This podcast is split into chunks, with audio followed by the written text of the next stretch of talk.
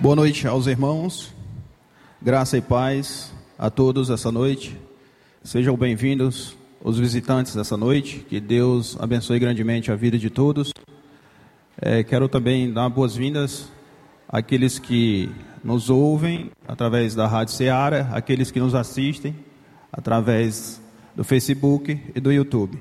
Que Deus abençoe grandemente a vida de cada um de nós essa noite.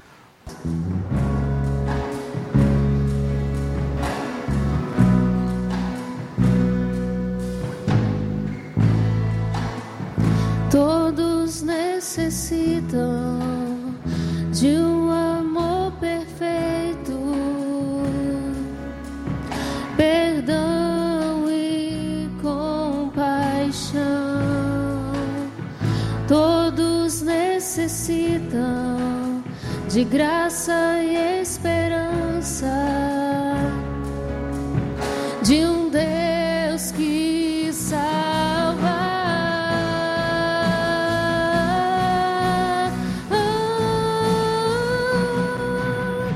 Cristo move as montanhas e tem poder para salvar. Salvar para sempre, autor da salvação. Jesus a morte venceu, sobre a morte venceu.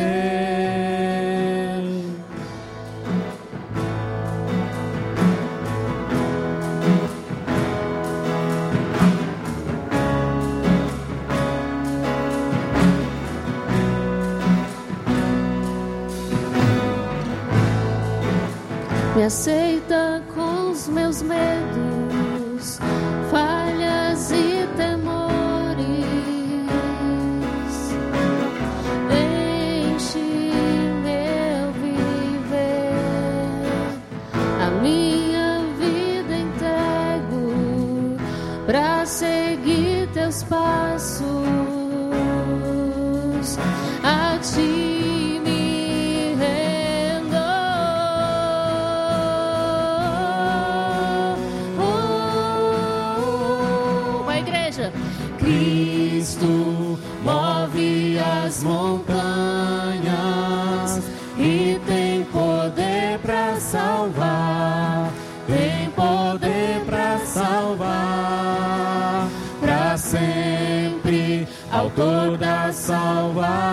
salvação. Jesus a morte venceu, sobre a morte venceu. Cristo move as montanhas e tem poder para salvar, tem poder para salvar para sempre, autor da salvação. Venceu, sobre a morte venceu possa o mundo ver brilhar a luz. Cantamos para a glória do Senhor Jesus Cristo. Possa o mundo ver brilhar a luz.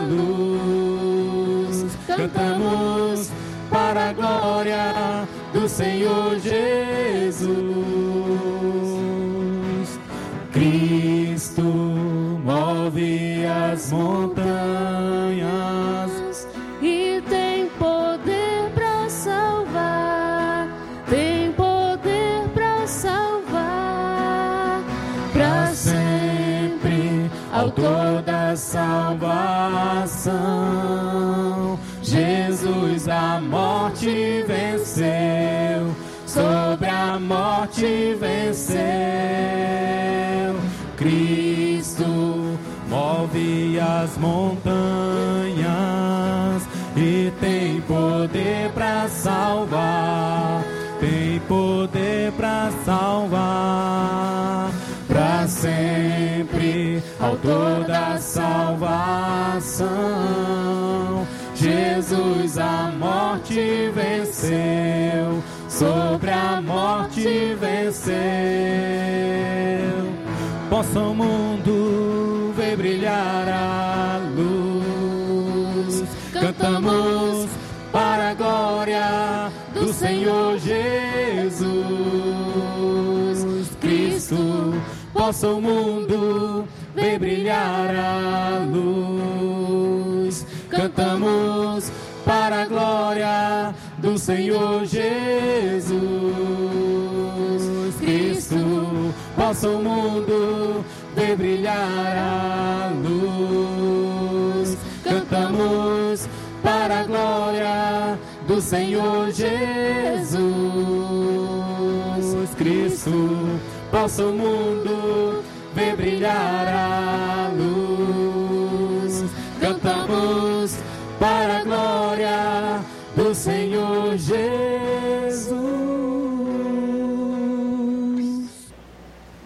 Boa noite a todos.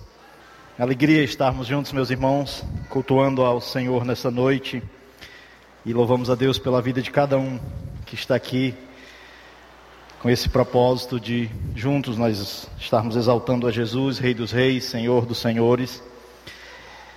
E uh, quero dar só também aqui boas-vindas a todos que nos visitam também nessa noite.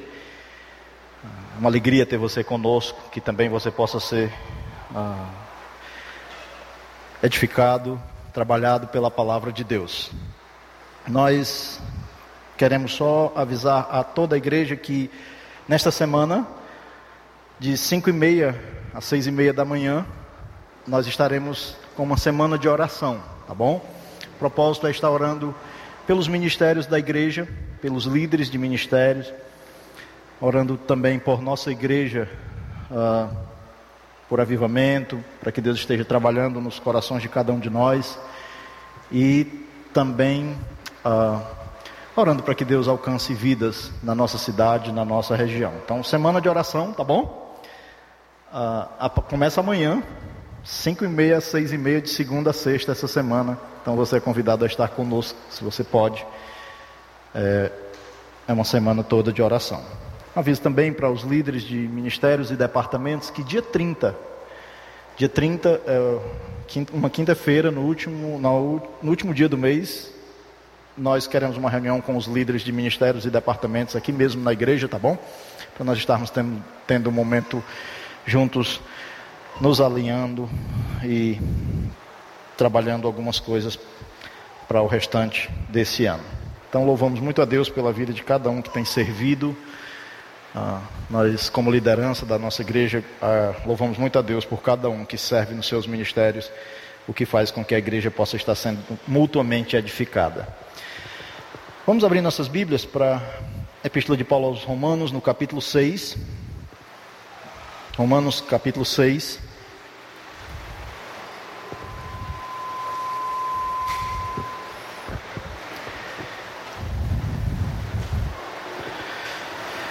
Nós vamos ler aqui dos versículos 1 até o versículo 14.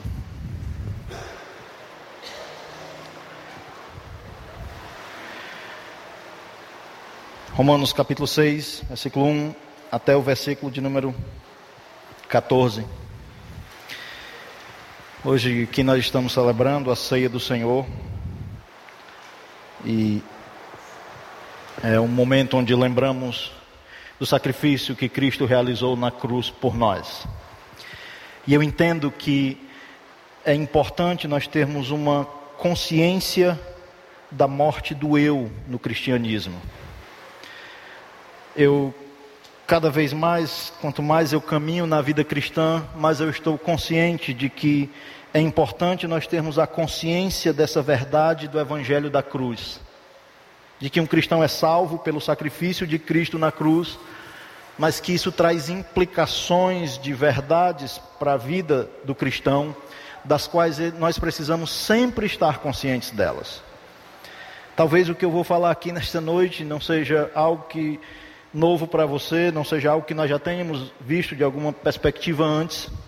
Talvez nós já tivemos pregando em algum momento nesse texto aqui, talvez você já ouviu outra pessoa pregando nesse texto, Mas eu me lembro do apóstolo Paulo escrevendo aos irmãos da igreja em Filipos de que ele não se cansava de repetir as verdades que ele achava interessante para que eles ficassem conscientes das verdades do cristianismo.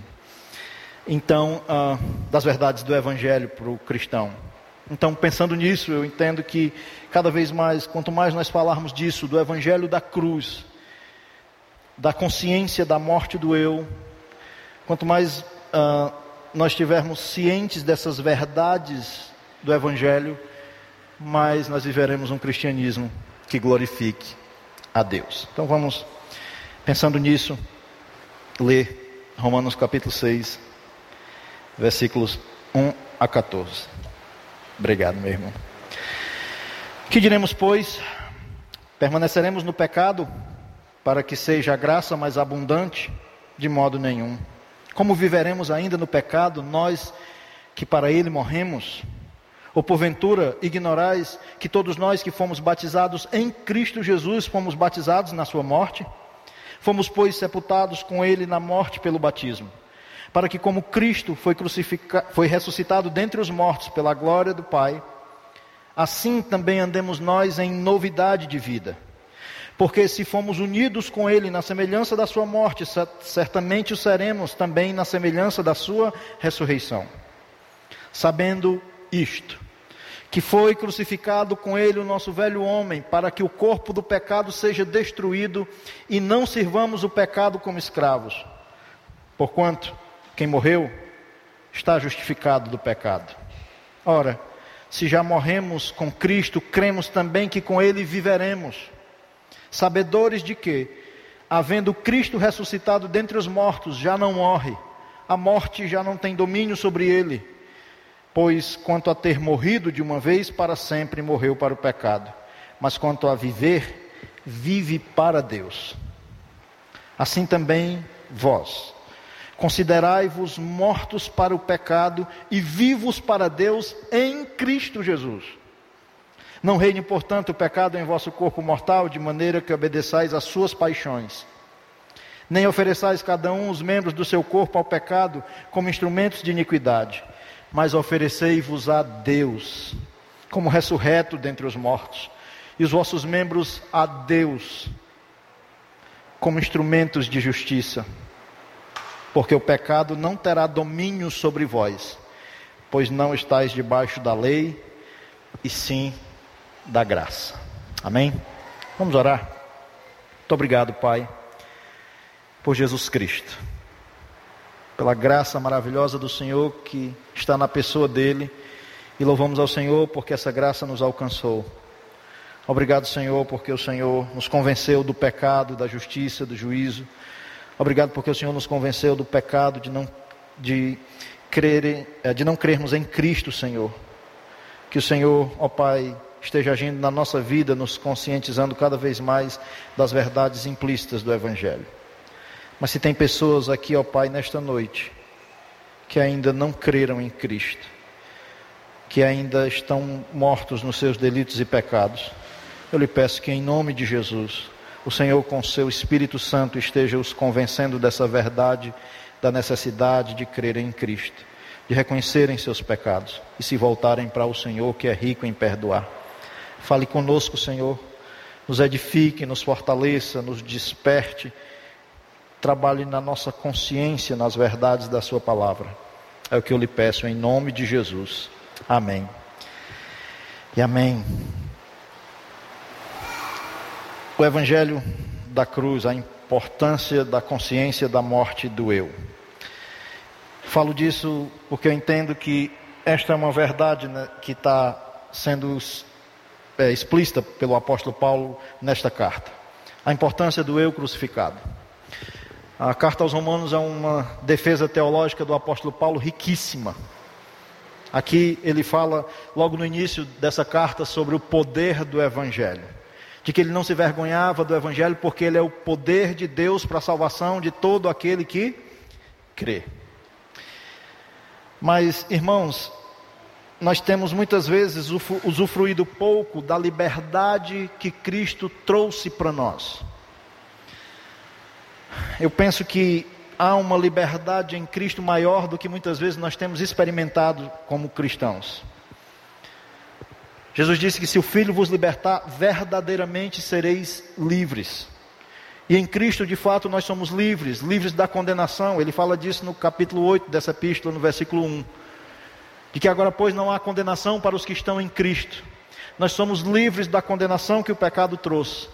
Mas nós somos livres também de nós mesmos, do nosso eu, que no passo em que o Espírito Santo nos convence do pecado, da justiça e do juízo, do pecado de não crer em Cristo, é um reconhecimento que há em nós de que nós somos pecadores e há um arrependimento e, consequentemente, uma fé colocada em Cristo. É nisso que consiste a vida eterna, nesse crer em Cristo. Mas isso traz para nós ah, uma libertação, muitas vezes, como eu disse, maior do que temos experimentado.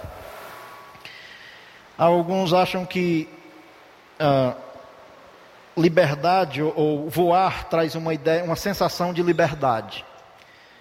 E eu penso que ah, aqui, através dessa ilustração, nós podemos entender um pouco melhor o que é realmente a liberdade que Cristo trouxe para nós.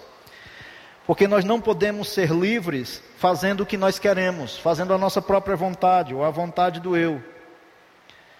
Então, imagine que, pensando nessa ideia de que voar traz uma sensação de liberdade, imagine que você foi convidado para uma viagem de avião. Talvez você possa imaginar, eu não vou porque eu tenho medo de voar, mas se imagine entrando nessa aventura de uma viagem de, de avião, a um convite de um amigo seu que é piloto. E aí ele lhe chama com alguns amigos para um passeio. Mas num determinado momento do passeio, aquele piloto expert na área do voar, ele diz: a você: se você quer voar um pouco aqui, pilotar um pouco esse avião, e lá no ar, com o avião já equilibrado, voando, tudo correndo bem, tranquilo, ele lhe sai da sua cadeira e lhe convida a sentar no avião, na, na, na cabine ali, no, na poltrona do piloto. E aí você, com muito medo e com muito receio, porque você não sabe nada de voar, você se senta naquela cadeira e está diante de você muitos botões, um painel cheio de muita coisa ali, e você está ali com muito medo, dizendo: Ei, não, nós estamos aqui no ar e eu não sei mexer nada, eu não sei pilotar nada, eu não vou apertar nenhum botão desse. Ele vai dizendo o seguinte: faça apenas o que eu lhe disser para fazer. Aperte apenas os botões que eu disser para você apertar. Siga plenamente as instruções que eu lhe der e o voo seguirá tranquilo. Qual seria a sua opção. Você iria com muito medo, mas apertar somente os botões que ele dissesse, fazer somente aquilo que ele dissesse para fazer, ou você acabaria dizendo: Ah, eu não vou seguir essas instruções, não. Eu vou apertar aqui os botões que me der na telha e eu vou fazer aqui o que eu quiser nessa, nessa cabine aqui, porque eu estou na poltrona, eu sou agora o piloto. É lógico que você ali teria todos os cuidados de seguir estritamente o que lhe fosse orientado, para que assim você continuasse usufruindo da liberdade do voo. É mais ou menos assim.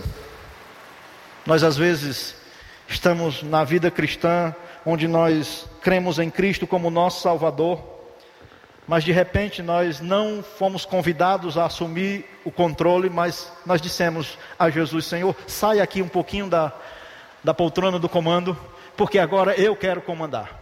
E sem saber nada de aviação, muitas vezes é isso que nós queremos fazer.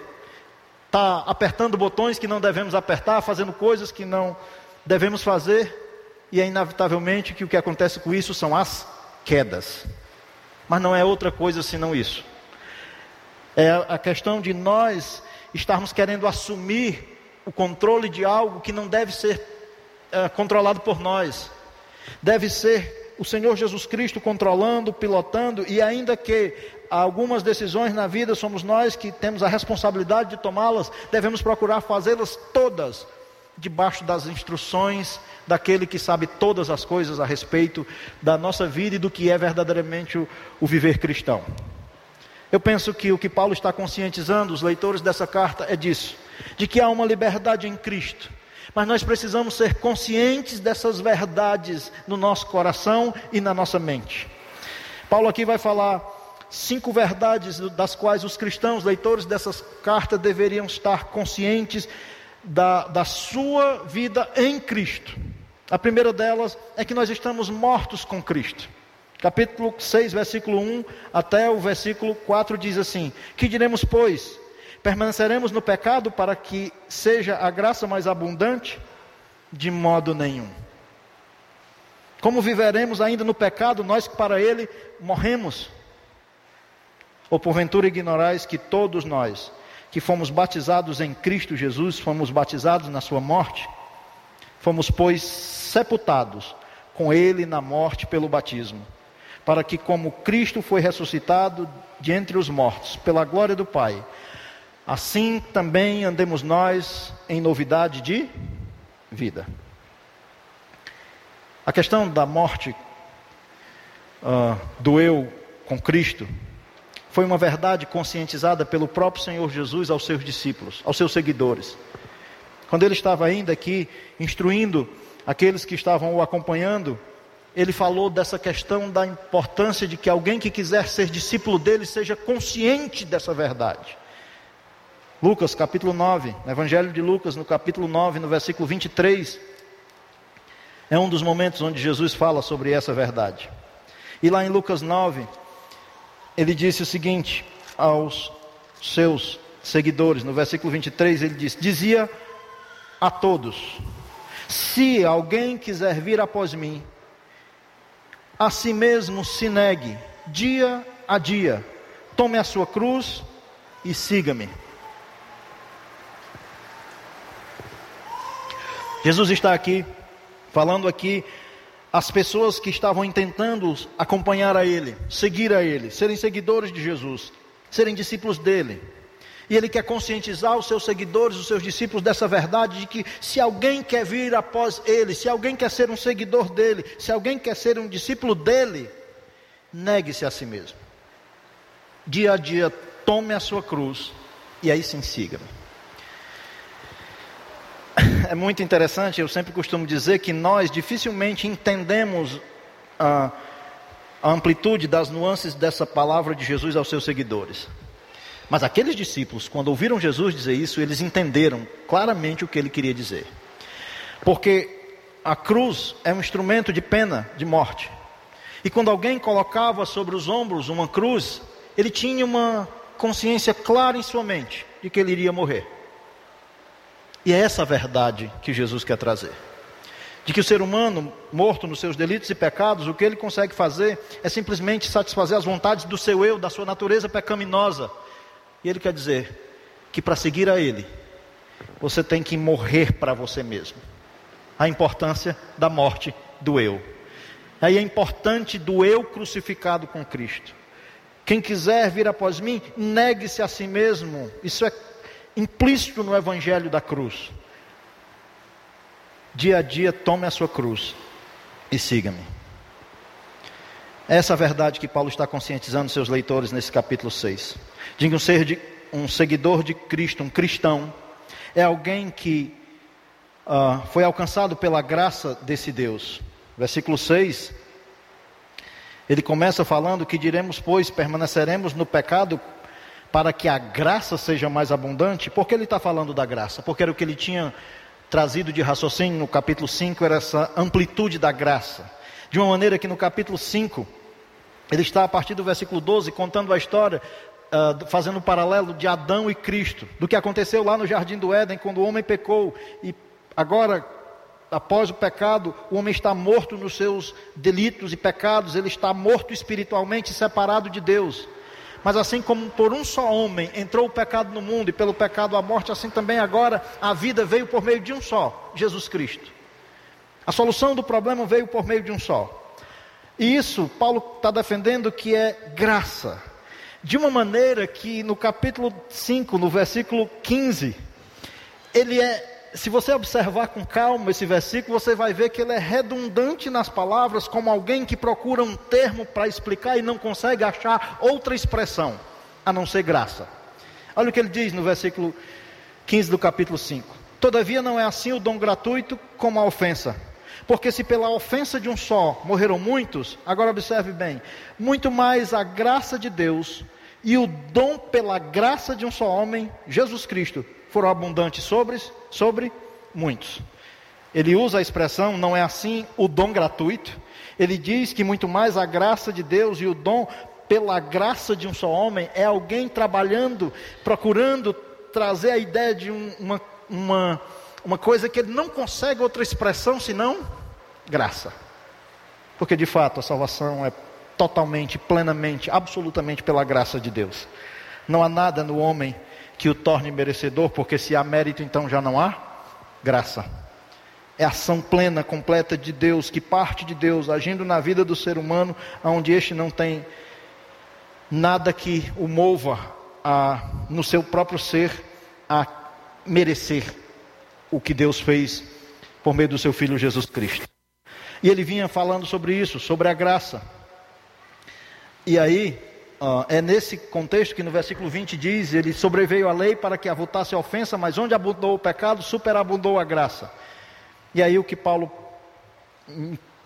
imagina que os seus leitores vão questionar: Ah, é pela graça? Então posso pecar à vontade? É isso que ele começa o capítulo 6 dizendo. De que então, o que, que diremos, pois? É uma pergunta retórica. Permaneceremos no pecado para que seja a graça mais abundante? Ele traz um taxativo de modo nenhum. De maneira nenhuma. Isso quer dizer que o cristão não é mais para viver na prática do pecado, por quê? E ele vai explicar o porquê. É porque agora nós estamos mortos com Cristo.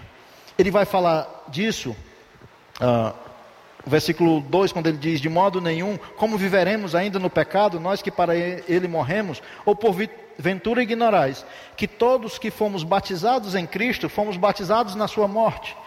Fomos, pois, sepultados com ele na morte pelo batismo, para que, como Cristo foi ressuscitado dentre os mortos, pela glória do Pai, assim também andemos nós em novidade de vida. Paulo vai falar de um assunto que é interessante, que é o batismo. A ideia de do que aconteceu na vida do ser humano quando ele creu em Cristo é que ele morreu para a velha vida, para a velha natureza. E essa é a ideia de que alguém que foi inserido na obra redentora de Cristo, este morreu para a sua velha natureza, mas agora renasceu para uma nova vida em Cristo. Mas não há nova vida, não há essa ideia da ressurreição que houve com Cristo, que há uma ressurreição, um renascimento no ser humano em Cristo, não pode haver isso se não tiver havido morte. É uma questão lógica. Não há ressurreição sem morte. Não há novo nascimento sem a pessoa ter morrido para a velha criatura, para o velho homem. Essa consciência que Paulo quer trazer aos seus leitores e essa consciência que a palavra de Deus quer trazer para nós. Da morte do eu, de que nós somos mortos com Cristo, de que nós fomos sepultados com Ele na Sua morte pelo batismo. Isso é muito bem ilustrado no ato do batismo, né? Quando nós emergimos a pessoa, e aí é um ato simbólico do que aconteceu interiormente na vida dele, ele morreu para a velha criatura. E quando nós trazemos de volta é aquele ato simbólico de que essa pessoa renasceu para uma nova vida, uma nova vida com Cristo. E este agora, morto com Cristo, deve viver agora em novidade de vida mas só vive em novidade de vida quem tem a consciência da morte do eu, do velho homem, da vida crucificada. Segunda verdade que Paulo quer conscientizar os seus irmãos é que nós fomos mortos com Cristo, mas que nós agora estamos unidos a Cristo. Versículo 5 ele diz: Porque se fomos, e observe bem essa expressão, se fomos unidos com Ele na semelhança da Sua morte, certamente o seremos também na semelhança da sua ressurreição. Ele traz aqui a ideia de que porque se fomos unidos com Ele, aqui é um, um ato de Deus que acontece espiritualmente quando o Espírito Santo convence o ser humano do pecado, da justiça e do juízo, ele pega esse ser humano e agora esse ser humano está unido a Cristo. Como? Você já parou para pensar nisso? Porque agora Deus colocou em nós o seu Santo Espírito. Não fomos nós que nos unimos a Ele. Foi Ele que se uniu a nós e ele nos toma e nos torna um só com ele agora. Já parou para pensar nisso? O Deus Santo, eterno, glorioso, agora habitará em nós por meio do seu Santo Espírito. Nós somos unidos a Cristo, ao Eterno, ao Rei dos Reis, o Senhor dos Senhores. Mas se nós formos unidos a Ele na semelhança da Sua morte, certamente o seremos também. Também o quê? Seremos também unidos a Ele na semelhança da Sua ressurreição. É algo maravilhoso. Como nós ainda vivemos numa mentalidade de escravidão, alguém que tem o Deus habitando em nós. Não é para ser assim. O problema é que muitos cristãos estão vivendo isso, uma vida sem essa consciência, tanto da morte com Cristo, quanto de que agora está unido a Cristo. E essa união é uma união do qual, quando o ser humano é convencido do pecado, da justiça e do ju juízo e está unido a Cristo, agora é uma união eterna. Não há nada que eu faça que possa romper isso. Não há nada que eu faça que agora isso possa ser separado. E o que eu tenho que fazer agora é viver com essa consciência de que eu estou unido com Cristo, tanto na sua morte, na semelhança da sua morte, como também na, na semelhança da sua ressurreição. E agora, esse Cristo, do qual eu morri para a velha criatura e nasci para uma nova criatura em Cristo, eu estou unido a Ele, e agora sim, o meu viver deve ser um viver que glorifique a Deus. E só é possível isso porque agora eu estou em Cristo. Em Cristo. E eu estou em Cristo, unido a Ele, porque Ele se uniu a mim por meio do seu Santo Espírito. Isso é uma das bênçãos da graça. É de que agora, não somente Ele nos salvou, mas ele fez de um cristão uma habitação dele. A pergunta é: eu vivo com essa consciência? Eu tenho essa consciência de que estou unido a Cristo, tanto quando eu estou aqui cultuando no domingo, das 18h30 até ali às 20 horas, mas que quando também eu amanheço no outro dia e vou trabalhar, e vou para o meu colégio, vou para a minha vida, ou quando eu estou trancado no meu quarto, será que eu tenho essa consciência de que eu estou unido a Cristo? A falta dessa consciência muitas vezes nos leva a viver como alguém que não está unido a Ele. Isso é o problema da falta da consciência da morte do eu, do eu crucificado. É quando nós queremos assumir o controle do comando, querendo apertar botões, onde na maioria das vezes nós, quando apertamos, promovemos queda. Como o inexperiente que não sabe nada de pilotar quer ficar mexendo no, no painel do avião. Como é claro para mim, como eu disse, cada vez mais, que na vida cristã é importante nós termos consciência dessas verdades da cruz.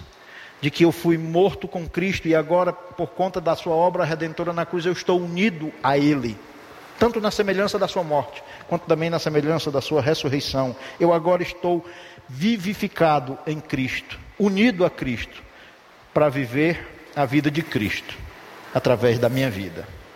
Terceira verdade que nós devemos ser conscientes, além da morte com Cristo, de que agora estou unido com Cristo como cristão, é de que eu estou crucificado com Cristo. Versículo 6 ele diz: Sabendo isto, quando Paulo diz sabendo isto, ele quer chamar a atenção dos seus leitores para esta verdade, para isto.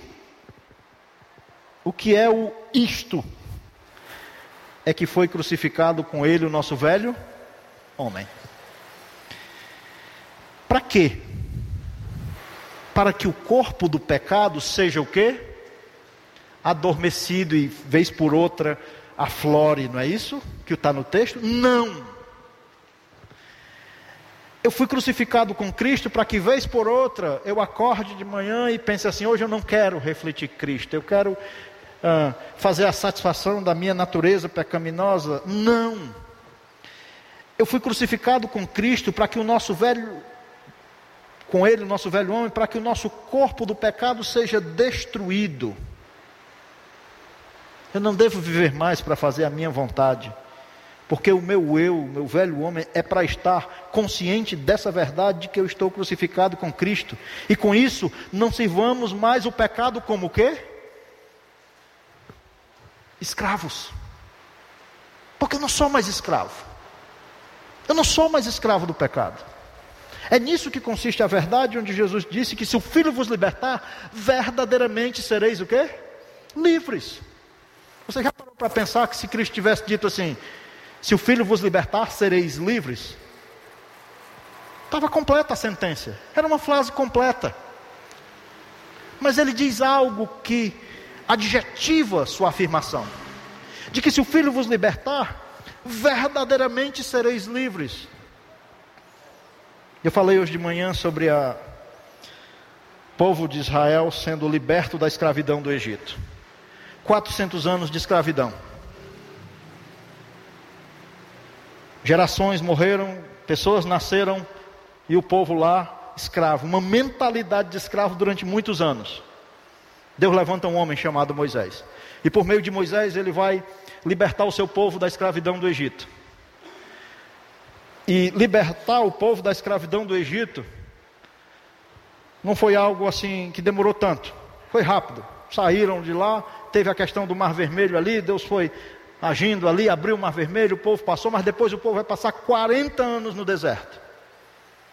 Porque a questão agora não era tirar o povo do Egito, a questão era tirar o Egito do povo. O povo andava com uma mentalidade de escravo, interessante que nós vimos hoje que em Números, capítulo 11, versículo 4 e 5, diz que o povo começa a sentir saudade do Egito. Como era bom o tempo que nós comíamos peixe de graça. E eu disse hoje pela manhã: de graça? Escravo nada é de graça. Eles lembram dos peixes, mas eles lembram dos pepinos, das cebolas, dos alhos do Egito. Você já viu isso? O que, é que você vê de bom em cebola, né? Assim, comer uma cebola gostosa lá no Egito. Porque é isso. Mentalidade ainda de um povo escravo que foi liberto, mas que ainda lembra das coisas do tempo da escravidão, mesmo as coisas que não são muito boas. Nós somos livres em Cristo. E Paulo quer conscientizar os cristãos dessa verdade de que, sabendo isto, que nós fomos crucificados, que foi crucificado com ele, e a expressão aqui do verbo aqui foi, foi crucificado com ele o nosso velho homem. Para que o corpo do pecado seja destruído e não sirvamos mais o pecado como escravos. Portanto, quem morreu está justificado do pecado. Porque Cristo nos justificou. O preço foi pago. Fomos libertos, mas houve uma condenação sobre o nosso Salvador, que nos justificou. O que é, nós merecíamos e, e, e deveríamos ter como resultado do pecado de condenação recaiu sobre ele. Nós estamos justificados do pecado e agora somos livres da escravidão do pecado, por isso não sirvamos o pecado como escravos. Mas só faz isso quem tem consciência de que foi crucificado com Cristo. Gálatas 2, 19 e 20, ele diz, Paulo diz: Estou crucificado com Cristo, logo já não sou eu quem vive, mas Cristo vive em mim. E este viver que agora vivo na carne, vivo pela fé no Filho de Deus que me amou e a si mesmo se entregou por mim. É uma consciência de alguém que está crucificado com Cristo. De que Cristo já fez tudo que nós precisamos para sermos livres, verdadeiramente livres. Por isso não devemos mais servir uh, como escravos. É com essa consciência que Paulo pode dizer que lá em Filipenses 1 e 21, porquanto para mim o viver é Cristo e o morrer é lucro. Só tem essa consciência quem entende que o eu, que a minha velha natureza está crucificada com Cristo, de maneira que agora para mim o viver é Cristo e o morrer é lucro, porque a morte é apenas o passaporte para encontrar com aquele que me salvou e me libertou de mim mesmo, do meu velho homem, da minha velha natureza, do velho eu que foi crucificado com Cristo. Quarta verdade é que nós fomos vivificados por Cristo. Isso é paradoxal, né? Como é que eu estou morto com Cristo? Como é que eu fui crucificado com, estou crucificado com Cristo e agora eu fui vivificado por Cristo? Essa verdade nos dá a consciência de que o ser humano é um eterno zumbi, né? Assim, ele é um zumbi. Ele está vivo fisicamente por aí andando pelas ruas, mas sem Cristo ele está morto espiritualmente. É um vivo morto. Mas quando ele encontra Cristo, ele morreu para a velha criatura, mas agora está vivo para Deus. Então ele é um morto vivo. mas é essas verdades da cruz. De que nós estamos agora vivificados por Cristo, e Paulo vai trazer essa consciência dos versículos 8 a 11, dizendo o seguinte: Ora, se já morremos com Cristo, cremos que também com Ele o que? Viveremos. É a mesma ideia de que ele trouxe lá, de que agora para mim o viver é Cristo. É porque agora eu fui vivificado com Cristo espiritualmente, eu agora renasci e agora sim eu estou vivo para Deus em Cristo. É isso que ele disse lá uh, em Efésios, capítulo 2, de qual era a condição do homem sem Cristo. Ele vos deu vida, capítulo 2, versículo 1, estando vós mortos nos vossos delitos e pecados. E agora em Cristo Ele nos deu vida, a vida dele nos foi entregue naquela cruz, para que agora a vida dele esteja em mim, me dando em mim vida espiritual, a fim de que agora eu possa sim viver para Deus. Porque é isso que ele diz. No versículo 9: Sabedores de que, havendo Cristo ressuscitado dentre os mortos, não morre, já a morte não tem domínio sobre ele, pois quanto ao ter morrido de uma vez para sempre, morreu para o pecado, mas quanto a viver, vive para Deus. Jesus Cristo morreu naquela cruz, mas ele não ficou morto lá. Ele ressuscitou. E ele está vivo e voltou para junto do Pai. E essa verdade de que uh, a vida dele estando em nós, ele nos deu vida, um dia, mesmo que nós venhamos a morrer a morte física, ela não interfere na nossa união com esse Deus. Eu vivo agora para Deus, e quando eu morrer fisicamente, ela apenas será o passaporte, a morte, para que eu agora viva eternamente com Deus. Mas eu já posso experimentar disso aqui, de poder viver para Deus. Mas só acontece isso quem tem a consciência dessas verdades, de que o velho homem está morto com Cristo, de que agora eu estou unido com Cristo, de que eu estou crucificado com Cristo, que eu fui vivificado por Cristo, a fim de não viver mais para mim mesmo, mas a fim de viver para Deus. Porque ele diz no versículo 11 que é assim que eu devo me considerar. É assim que o cristão deve se considerar. Como? Versículo 11. E também vós, considerai-vos como? Mortos para o pecado, mas vivos Deus em Cristo Jesus. Nós somos vivificados por Cristo espiritualmente a fim de não mais vivermos para satisfazer a nossa própria vontade, mas a de Deus. Nós não devemos viver apertando os botões do painel da nossa vida, querendo fazer a nossa própria vontade. Nós temos um Deus que nos libertou, que nos vivificou, mas a fim de que agora nós sejamos livres, seguindo as instruções dele, porque a palavra dele nos leva a viver uma vida que glorifica a ele. Poucos cristãos têm consciência dessa verdade, de que está vivo para Deus em Cristo, de que foi vivificado por Cristo, de que agora e somente agora nós podemos, por conta do Seu Espírito Santo habitar em nós, podermos glorificá-lo. Mas o problema é que a falta dessa consciência, essa falta dessa plenitude de Cristo e do Seu Santo Espírito, faz com que nós tenhamos vazios dentro de nós e às vezes nós queremos preencher com o tal do pecado. Mas nós devemos nos preencher de Cristo, ter essa consciência de considerarmos. Se você vê uh, nesses versículos do 6 ao 11, é impressionante como Paulo usa uns verbos, sabendo isto, crendo nisto, considerando isto. São verdades que devem ser entronizadas no nosso coração e na nossa mente.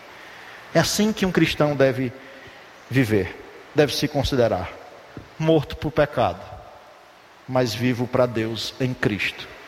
Só é possível isso porque nós fomos vivificados por Cristo. Quando o seu Santo Espírito nos convenceu do pecado, da justiça, do juízo, quando o Espírito Santo de Deus passou a habitar em nós, o seu Santo Espírito pode agora nos produzir em nós uma vida que glorifique a Deus, desde que nós não venhamos a satisfazer a vontade da carne, mas sim a do Espírito, é o que Gálatas 5 Paulo orienta. Consciência de mortos com Cristo, de unidos com Cristo, de crucificados com Cristo, mas de vivificados por Cristo, e agora devemos também ter a consciência de sermos senhoreados por Cristo. Olha o que ele diz no versículo 12 em diante: Não reine, portanto, o pecado em vosso corpo mortal, de maneira que obedeçais às suas paixões. Nem ofereçais cada um os membros do seu corpo ao pecado como instrumento de iniquidade, mas oferecei-vos a Deus como ressurreto de entre os mortos, e os vossos membros a Deus como instrumentos de justiça. Porque o pecado não terá domínio sobre vós, pois não estáis debaixo da lei, e sim da graça. Paulo quer conscientizar os seus leitores de que agora o viver de um cristão deve ser senhoreado por Cristo e não mais pelo pecado. Ele faz isso usando as expressões ah, do versículo 12, não reine, e no versículo 14, de que o pecado não terá domínio. Aqui é a ideia de quem exerce senhorio sobre a vida da pessoa. Na vida de um cristão não é o pecado que deve reinar, nem que deve senhorear a nossa vida, mas Cristo Jesus, o nosso Senhor e o nosso Salvador. Por isso, quando nós dizemos sobre a pessoa crer em Cristo, nós dizemos dela crer em Cristo como Senhor e Salvador da sua vida. Porque Cristo não é Salvador da vida sobre o qual ele não é Senhor. Não me pergunte quem disse isso, mas não foi eu. A frase não é minha. Eu queria dar a patente. Mas eu ouvi isso, é interessante. De fato, alguém que entregou sua vida a Cristo, creu em Cristo, agora quem é para senhorear essa vida é o próprio Cristo. E essa verdade que Paulo traz à consciência dos seus leitores e que a palavra de Deus vem nos conscientizar. De que não deve reinar o pecado no vosso corpo mortal, de maneira que nós obedeçamos às nossas próprias paixões. Mas só tem isso, entenda que ele está construindo uma consciência nos seus leitores. E que a palavra de Deus vai construindo uma consciência em nós como cristãos. De que só vai ter isso, o senhorio de Cristo sobre a sua vida, essa consciência, quem tem a consciência de que está morto com Cristo, de que foi unido com Cristo, de que está crucificado com Cristo, de que foi vivificado por Cristo, e agora é Cristo quem senhoria essa vida. Não devemos obedecer às paixões da carne, mas devemos sim fazer uma entrega, uma entrega total da nossa vida, aonde Ele deve senhorear todas as áreas da nossa vida. Mas isso, Paulo traz a ideia aqui de de um ambiente de culto, de oferta, de oferenda, de entrega. Nem ofereçais cada um dos vossos membros do seu corpo ao pecado como instrumento de iniquidade. Mas, e aí ele faz um contraponto dizendo: Mas oferecei-vos a Deus. É a consciência de que agora nós devemos ser senhoreados por Cristo, mas deve haver uma entrega total de todas as áreas da nossa vida. Devemos oferecer a Deus toda a nossa vida como alguém que é ressurreto dentre os mortos, que agora foi vivificado por Cristo. E devemos oferecer os nossos membros a Deus como instrumentos de justiça. E ele diz o porquê disso. É porque o pecado não terá domínio sobre vós. Porque nós não estamos mais debaixo da lei. Nós estamos debaixo da graça. E a graça traz verdadeira liberdade. Mas não esqueça, não perca de vista, que liberdade não é fazer o que nós queremos. Liberdade não é fazer a nossa própria vontade, como muitos pensam. Isso não é liberdade. Isso é postura de escravo, de alguém que ainda não tem consciência da liberdade que há em Cristo Jesus. Não é fazer o que quiser.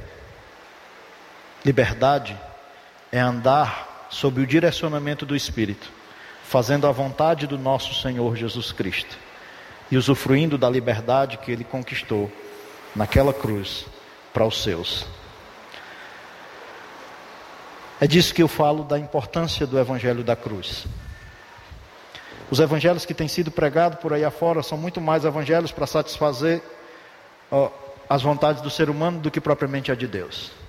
É querer trazer Deus para a condição de um Deus que vem para fazer a vontade do homem, e não um homem sendo levado e desafiado a querer fazer a vontade de Deus. Por isso eu entendo que Paulo, quando ele escreve aos Coríntios, na sua primeira carta, no capítulo 1, no versículo. No capítulo não, no capítulo 2, a partir do versículo 1.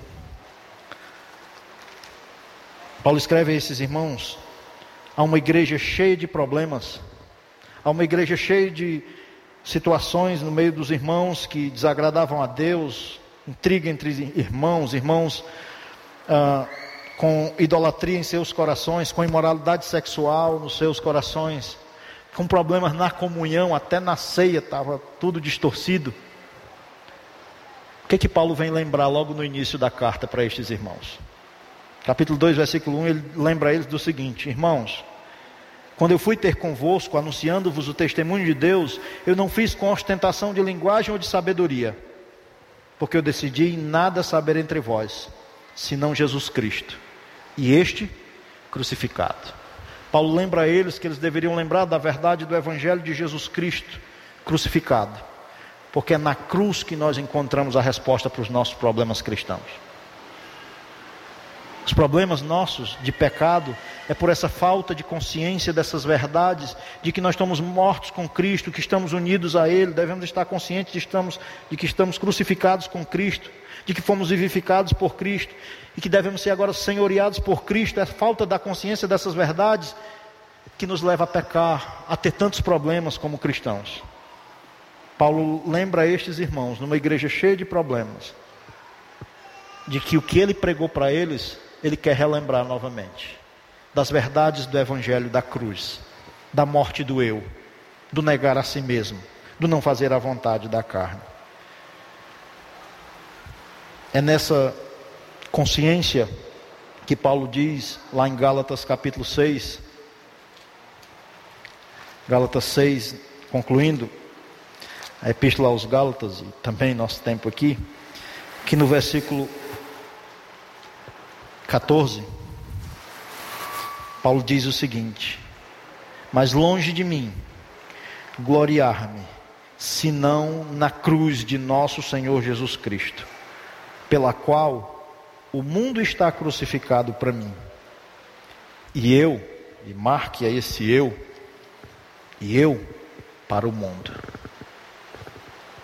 Continuo dizendo que quanto mais eu vivo a, vi, vivo a vida cristã, mas eu vejo a importância da, do Evangelho da cruz, da morte do eu, do eu crucificado, a fim de que não viva mais eu, mas Cristo, a fim de que Deus seja glorificado. A ausência da consciência dessas verdades tem levado cristãos a fazerem suas próprias vontades, a caírem em pecados, mas que essas verdades do Evangelho de Cristo, do Evangelho da cruz, estejam fazendo sentido no nosso coração. De maneira que eu e você possamos sair daqui nesta noite despertados por Deus, pela Sua palavra, de que por meio de Cristo nós estamos, fomos mortos com Cristo, unidos com Cristo, crucificados com Cristo, vivificados por Cristo, a fim de que agora sejamos senhoreados por Cristo, para que a nossa vida glorifique a Deus e para que não venhamos a viver no pecado diante de tudo que Jesus Cristo conquistou na cruz por nós. Talvez você esteja aqui nessa noite. E olhando para o seu viver, você sabe. O que tem sido refletido mais da nossa vida? Cristo ou nós mesmos? Olhe para você. Pense na sua vida. Se você sente que o seu eu tem sido muito mais aflorado, Hoje é dia de arrependimento, de você colocar diante de Deus esse pecado e pedir que a consciência das verdades do que você ouviu façam sentido no seu coração, porque tudo isso já foi conquistado por Cristo na cruz. A graça dele foi aplicada na vida sua se você é verdadeiramente um cristão. O que você precisa e eu é usufruirmos de tudo que Jesus conquistou naquela cruz, trazendo para nós. Sei que não é muito agradável este evangelho da cruz. Talvez não é muito, não lhe traga assim conforto, porque é confrontador, porque confronta o eu, porque confronta a nossa vontade da natureza pecaminosa, mas é glorioso para Deus. Piper, John Piper ele desenvolve uma ideia de um no mundo onde há um hedonismo, uma, uma busca do prazer, na, uma busca exacerbada pelo prazer, ele diz: existe um hedonismo cristão. É um prazer em Deus, um prazer de querer ser satisfeito nele. Mas isso só é possível para aquele que foi uh, alcançado pela graça de Deus em Cristo. Este deve se satisfazer plenamente em Deus. Mas talvez você esteja, esteja aqui nessa noite e não conhece a graça desse Deus que é na pessoa do seu Filho Jesus Cristo. Talvez você ainda está morto nos seus delitos e pecados. O que isso é terrível é porque isso lhe custa a eternidade. Mas quem sabe também hoje é dia de arrependimento para você, de reconhecimento de que o pecado lhe separa de Deus, de que o pecado, ele, se você morrer nessa condição, você estará eternamente separado de Deus. Mas há uma graça de Deus na pessoa de Cristo, que traz salvação, que traz vida eterna, que traz perdão e reconciliação entre você e Deus. E que o Santo Espírito de Deus fale ao seu coração se você ainda não é salvo, para que você creia em Cristo e receba de graça e por graça tudo que Jesus Cristo preparou na cruz para você. Vamos orar? Pai, muito obrigado. Muito obrigado, Senhor, por essas verdades tão lindas, tão maravilhosas que há no Evangelho de Jesus Cristo.